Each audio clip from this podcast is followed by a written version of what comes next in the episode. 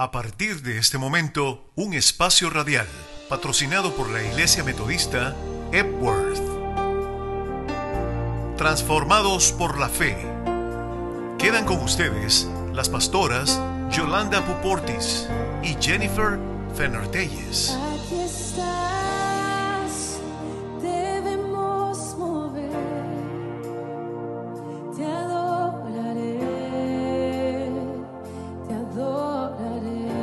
Buenos días, hermanos y hermanas.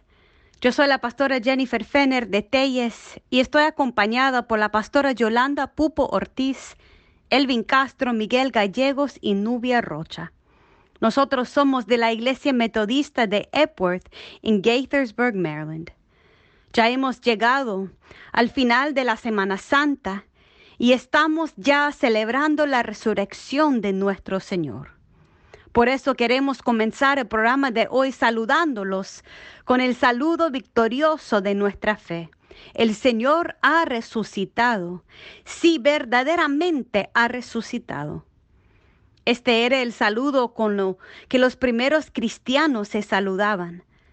La resurrección de Cristo fue el hecho transformador que cambió las vidas, no solo de los primeros seguidores de Cristo, sino la historia por completo de la humanidad. Con la resurrección de Cristo el Señor se rompió para siempre las ataduras de la muerte, el pecado y el mal. Jesucristo vive y está con nosotros en cada momento y en cada situación, dándonos gozo y esperanza por su resurrección. Escuchemos el canto, Alegría, hermanos, resucitó.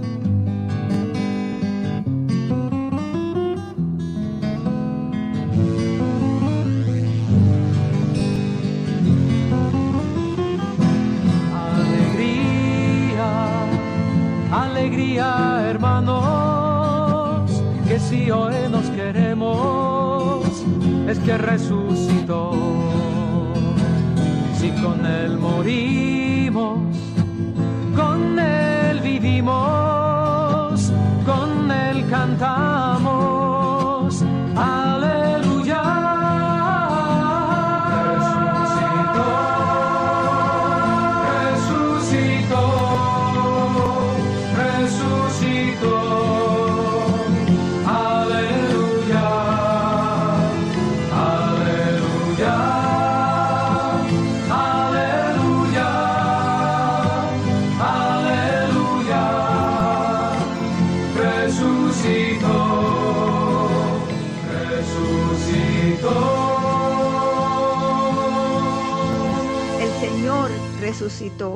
Aleluya. Durante las semanas de la cuaresma hemos estado preparándonos para este momento. Hemos caminado con Jesús hacia el Gólgota. Hemos sufrido con Él en la cruz y lo hemos dejado sepultado en la tumba sellada con piedra y vigilada por soldados para impedir cualquier cosa que hubiera podido suceder. Un día como hoy, sábado de gloria, los que amaban al Señor lloraban compungidos por la pérdida tan terrible de su amado Maestro, ansiando que llegara el domingo para ir a su tumba. Con ellos regresaremos mañana a la tumba para revivir la asombrosa realidad de una tumba vacía, unos lienzos echados a un lado y el mensaje de los ángeles que nos preguntan, ¿por qué buscan entre los muertos al que viven? Él ha resucitado. Oigamos el relato que nos va a leer Elvin. Por favor, Elvin.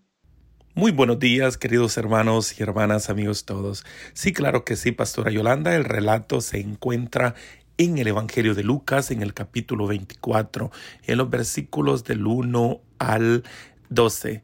Comenzaremos leyendo el, el versículo 1, que dice de la siguiente manera. Pero el primer día de la semana, muy temprano, las mujeres regresaron al sepulcro.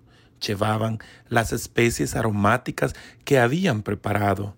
Como se encontraron con que la piedra del sepulcro había sido quitada, entraron, pero no hallaron el cuerpo del Señor Jesús.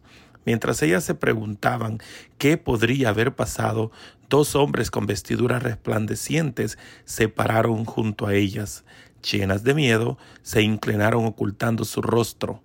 Pero ellos les dijeron, ¿por qué buscan entre los muertos al que vive? No está aquí, ha resucitado. Acuérdense de lo que les dijo cuando aún estaba en Galilea. Es necesario que el Hijo del Hombre sea entregado en manos de hombres pecadores y que sea glorificado, pero al tercer día resucitará. Ellas se acordaron de sus palabras y cuando volvieron al del sepulcro les contaron todo esto a los once y a los, y a los demás. Los que contaron esto las que contaron esto a los apóstoles eran María Magdalena, Juana, María la madre de Jacobo y las otras mujeres. El relato de las mujeres les pareció a los apóstoles una locura, así que no les creyeron. Pero Pedro se fue corriendo al sepulcro y cuando miró hacia adentro y vio los lienzos ahí dejados, volvió a su casa pasmado de lo que había sucedido. Hermanos, esta es palabra de Dios. A nosotros hoy nos parece increíble que los seguidores de Jesús no hubieran recordado lo que les había dicho acerca de su resurrección. Por tres años, los discípulos y las mujeres habían estado con Jesús. Él les había hablado de su resurrección, pero ellos no lo habían recordado. Quizás porque en realidad no lo habían entendido. Lo cierto es que en aquellos tumultuosos días del arresto, el juicio y luego la cruz, días de tan gran dolor, la promesa de vida de la que Jesús tanto les había hablado había quedado atrás. Quedó hundida en la agonía del sufrimiento de ver a su Señor en la cruz, de saberlo enterrado en la tumba que había sido sellada con piedra. Ellos no habían podido enterrar el cuerpo de su amado Maestro, lo había hecho José de Arimatea. Por eso, el domingo temprano las mujeres llegaron a la tumba con aceite y perfumes, tal como se acostumbraba en aquella época para ungir su cuerpo maltrecho y quebrantado, el cuerpo sin vida de su amado maestro, pero para su sorpresa se encuentran la tumba vacía. ¿Qué había pasado? se preguntaron asustados. Jesús lo había dicho, había dicho que resucitaría, pero sus seguidores lo habían olvidado o no lo habían creído. Si lo hubieran creído, no hubieran venido a la tumba a buscarlo. Pero la tumba estaba abierta, la piedra había sido removida y la tumba estaba vacía. ¿Se imaginan lo que sintieron aquellas mujeres? Sorpresa, angustia y temor cuando llegan dos hombres y se paran al lado de ellas, en realidad dos ángeles o mensajeros de Dios que le hacen la pregunta, ¿Por qué buscan entre los muertos al que vive? A mí me llama la atención cómo el Señor les mandó esos dos mensajeros para tranquilizarlas, para darles la gran noticia de que Jesús vivía, que había resucitado, tal y como Él les había dicho. Acuérdense, les dijeron los hombres a las mujeres. Él se lo dijo cuando estaban con ustedes en Galilea. ¿Cómo era posible que se les olvidara algo tan importante nos preguntamos nosotros a veces, pero así pasa con nosotros también. Tantas veces se nos olvida lo que el Señor nos ha dicho, lo que ha hecho con nosotros. ¿No es cierto? ¿No es cierto que en medio de alguna prueba o de algún problema tendemos a dejarnos llevar por el temor, la frustración y nos desesperamos olvidándonos de sus promesas, de las muchas veces que el Señor nos ha ayudado, nos ha protegido y rescatado? Pero de la misma manera que el Señor les mandó aquellos dos mensajeros a las mujeres, cuando nos ve desorientados y en necesidad, Dios nos manda a nosotros también mensajeros de aliento y de apoyo. Esos mensajeros nos vienen, por ejemplo, a través de un pasaje de la Biblia, la oferta de un amigo a orar por nosotros, una palabra de apoyo y de ánimo, un sermón, un himno, una canción, a veces hasta un abrazo que nos ayuda a recordar que el Señor está allí, que está vivo y que ha estado obrando siempre por nosotros. Aquellos dos mensajeros de Dios hicieron que las mujeres recordaron las palabras de Jesús y de repente todo cambió para ellas. La angustia y el dolor se convirtieron en un gozo tan grande que sin más preguntas y sin vacilar salieron corriendo a dar las buenas noticias. No solo a los once discípulos, sino a todos los demás, a todos los que le encontraron en el camino, proclamaban que Jesús estaba vivo, que había resucitado. Me las imagino diciéndole a los discípulos y a todos los demás, no vayan a la tumba, no tienen que ir. La tumba está vacía, no busquen al Señor entre los muertos, porque Él está vivo. Recordemos que aquel mensaje es para nosotros también. No busquen al Señor en creencias falsas, en amuletos que no tienen ningún poder, ni en imágenes que no responden. Él está vivo y está obrando con poder. No busquéis tranquilidad y esa felicidad que quieres en drogas ni en el ruido de una uh, vida llena de todo menos de Dios. Búscala en Jesucristo, que venció a la muerte para siempre y está vivo. Como dice el canto con aire de cueca boliviana, en todo momento debemos celebrar con gozo que tenemos a un Dios poderoso, ese Dios que fue el creador de toda la tierra y nos da siempre lo que sea para bien, el que vino hasta nosotros y murió en una cruz, el que ha vencido las tinieblas y a la muerte destruyó en la cruz. Hermanos, vamos a escuchar el canto Hoy celebramos con gozo.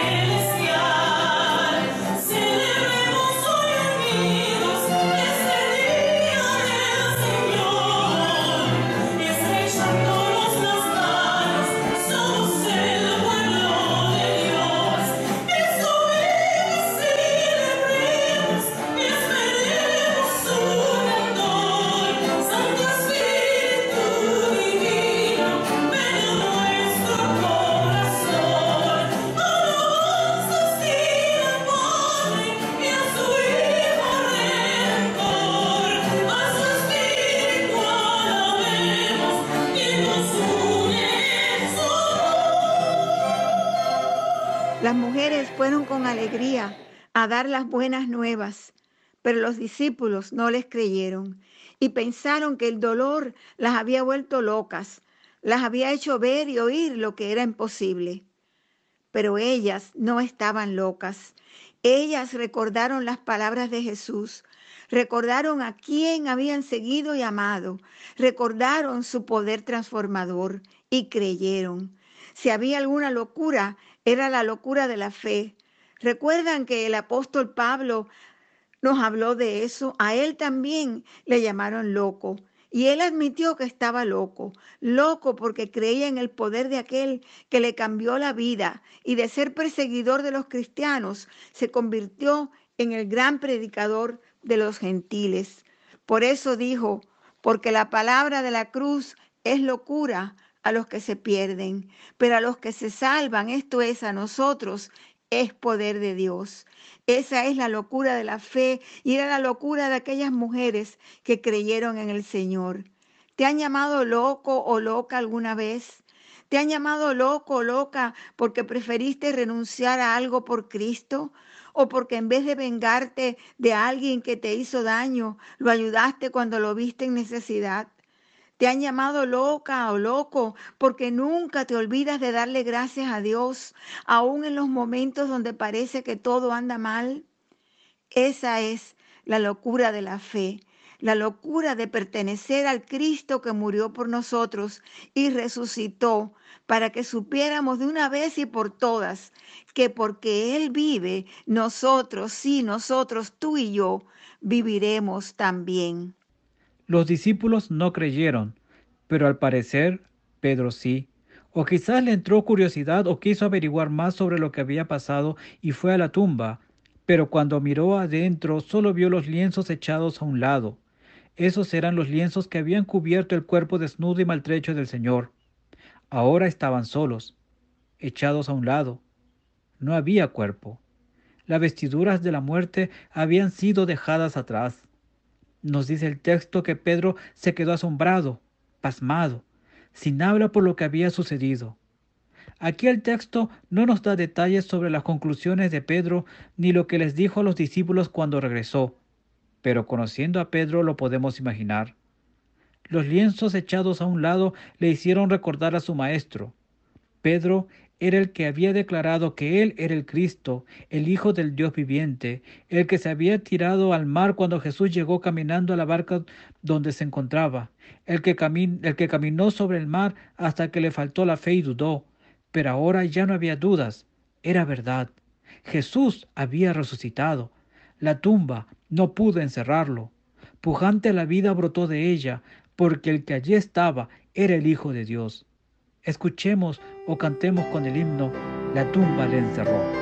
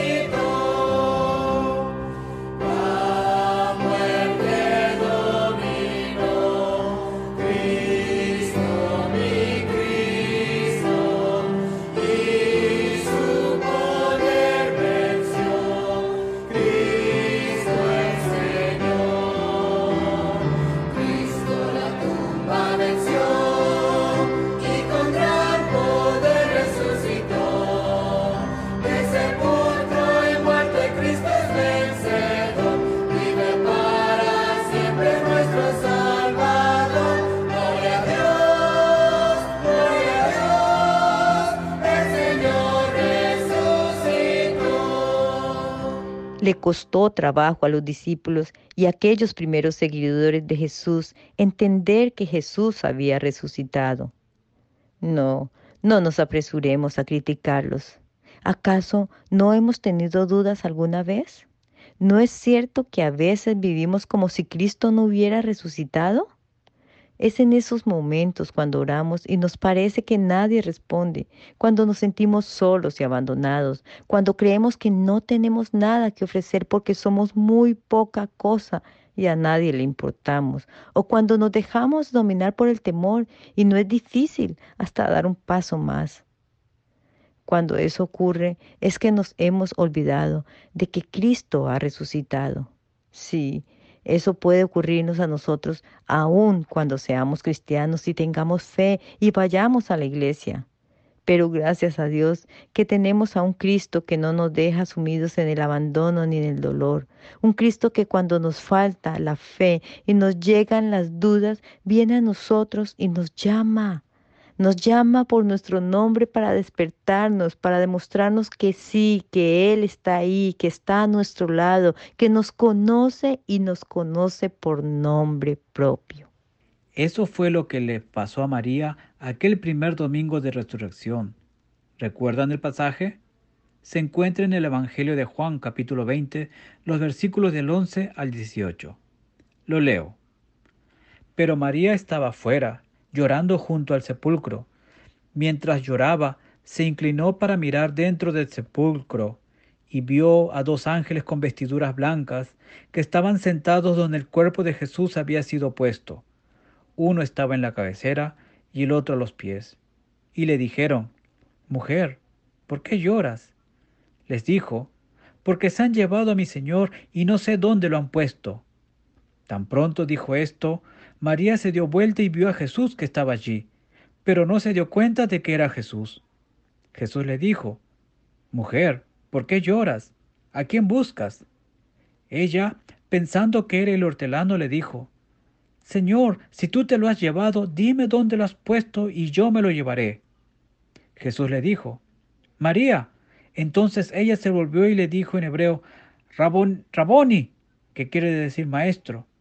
Jesús le dijo, no me toques, porque aún no he subido a donde está mi Padre, pero ve a donde están mis hermanos y diles de mi parte que subo a mi Padre y Padre de ustedes, y a mi Dios y Dios de ustedes. Entonces María Magdalena fue a dar las nuevas a los discípulos de que había visto al Señor y de que Él le había dicho estas cosas. María no reconoció a su maestro porque estaba sumida en su dolor. Ella buscaba su cuerpo y al no verlo creyó que se lo habían robado. No vio nada extraño en aquellos dos hombres que encontró en la tumba, nos dice el texto que eran ángeles con vestiduras blancas, uno sentado a la cabecera, es decir, donde había estado la cabeza de Jesús y el otro donde habían estado sus pies. Pero ella estaba con dolor, estaba llena de lágrimas y no se da cuenta de nada, solo quiere saber dónde está el cuerpo de su amado maestro. Tampoco reconoce a su maestro mismo cuando al darse vuelta le pregunta, ¿por qué lloras? ¿Y a quién busca? ¿Cuántas veces nosotros también estamos tan hundidos en nuestros problemas, en nuestros dolores o temores, que no nos damos cuenta de que es el mismo Cristo resucitado el que está a nuestro lado, el que nos pregunta qué nos pasa, por qué lloramos, el que nos da ánimo, el que pone la mano sobre nuestro hombro y nos abraza? Y a veces no lo vemos y seguimos llorando e inundados de nuestro dolor y problema. Pero Cristo, gracias al Señor, no se da por vencido e insiste y nos llama y se acerca más y más y toca nuestro corazón. Fue solo cuando Jesús llamó a María por su nombre que ella salió de su ceguera y lo reconoció. Le dijo, Maestro, Raboni. De la misma manera el Señor nos llama. ¿Lo has sentido a tu lado? ¿Lo has oído llamarte por tu nombre? Porque sí, él te conoce, Él te ama y Él sabe tu nombre y nos llama por nombre.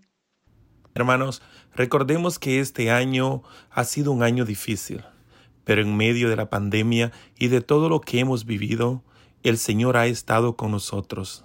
Las cosas están mejorando, ya hay vacunas y cada día hay más personas vacunadas. Los niños están volviendo a las escuelas. Hay más oportunidades de reunirnos en grupos pequeños y la primavera ya está llegando, dejando el invierno con su rigor atrás.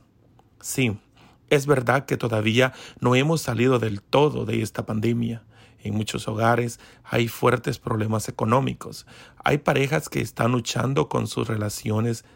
Hay personas en formas, todavía algunos no han vuelto a sus trabajos. Todavía no estamos seguros de las ramificaciones del virus, pero mañana estaremos celebrando la resurrección de nuestro Señor Jesucristo. Este Señor que cuando nos ve caídos y llorosos, viene a nuestro lado y nos llama por nuestro propio nombre. Te llama a ti por tu propio nombre, porque te conoce, conoce a tu familia, conoce tu corazón y sabe lo que sientes y necesitas. ¿Lo sientes? ¿Lo escuchas? No dejes que tus lágrimas o tu temor oculten a tu Señor. Él vive y está presente. Él está a tu lado, te está llamando por tu nombre y te dice que vengas a su lado, que vengas para que estés junto a Él. Porque Él te está llamando por tu nombre con amor y ternura. Es cierto que a veces confrontamos problemas y dolores tan fuertes que no nos dejan ver nada más sino esa gran dificultad y ese gran dolor. Pero qué maravilloso es nuestro Dios, que no nos deja solos, aún, aunque nos encerramos en el dormitorio porque no queremos ver a nadie y no esperamos ya más nada de la vida. Él con poder rompe las puertas como rompió la piedra de su tumba y nos llama una y otra vez. Oigamos de nuevo su voz llamándonos. Elvin, Miguel, Nubia, Junior, Carlos, Juan, Olga. Yo estoy aquí, a tu lado. Vencí a la muerte. A vida hoy y mañana también la habrá. Vos podés vencer ese problema. Podés enfrentar ese dolor porque tras él hay victoria y gozo. Hay un futuro y ese futuro es glorioso. Como dice el himno, vive el Señor. Triunfaré mañana, vive el Señor, ya no hay temor. Porque yo sé que el futuro es suyo. Digno es vivir la vida, vive el Señor. Escuchemos el canto que sigue y si lo sabemos, cantemos con él.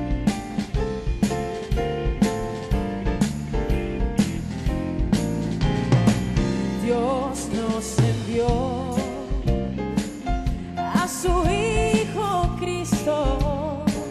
Él es amor, paz y perdón. Por mí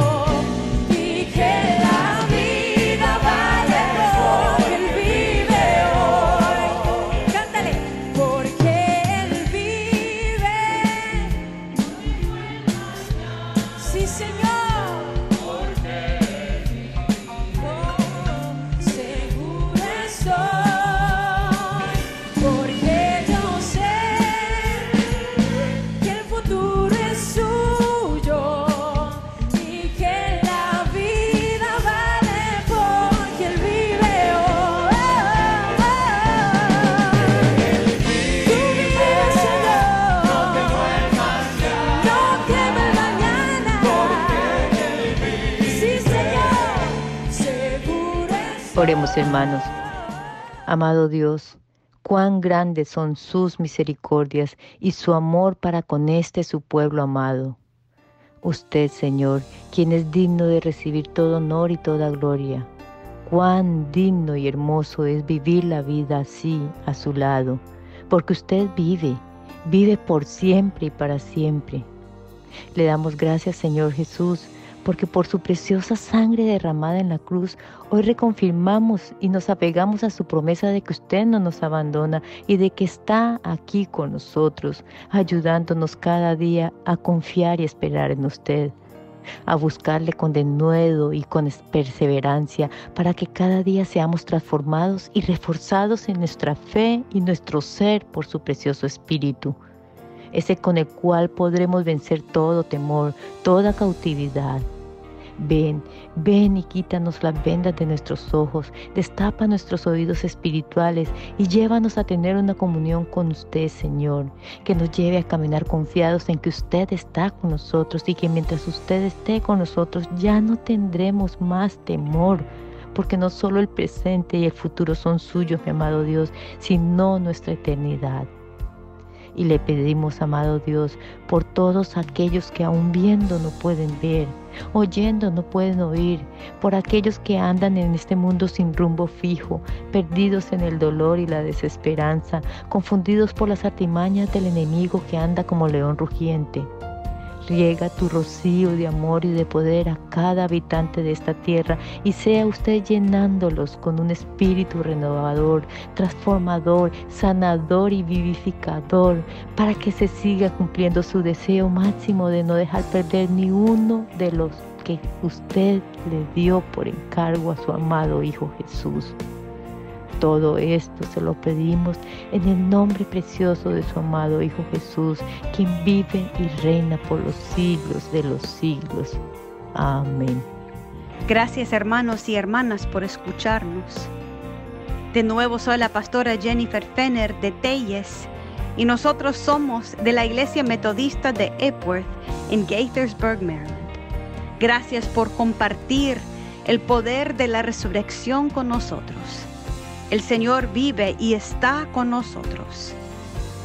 Puede encontrar más información sobre nosotros, incluyendo unos devocionales en nuestra página de Facebook, Epworth United. E-P-W-O-R-T-H-U-N-I-T-E-D. También les invitamos que vaya a nuestra página de web para más información epworthenespañol.org e p w o r t h e n e s p a n o l.org. En la página web puede hacer clic en el botón de mandar peticiones de oración. También pueden unirse en nuestros servicios. Estamos ya reabriendo a unas cuantas personas y el culto en español siempre son los domingos a las doce y media.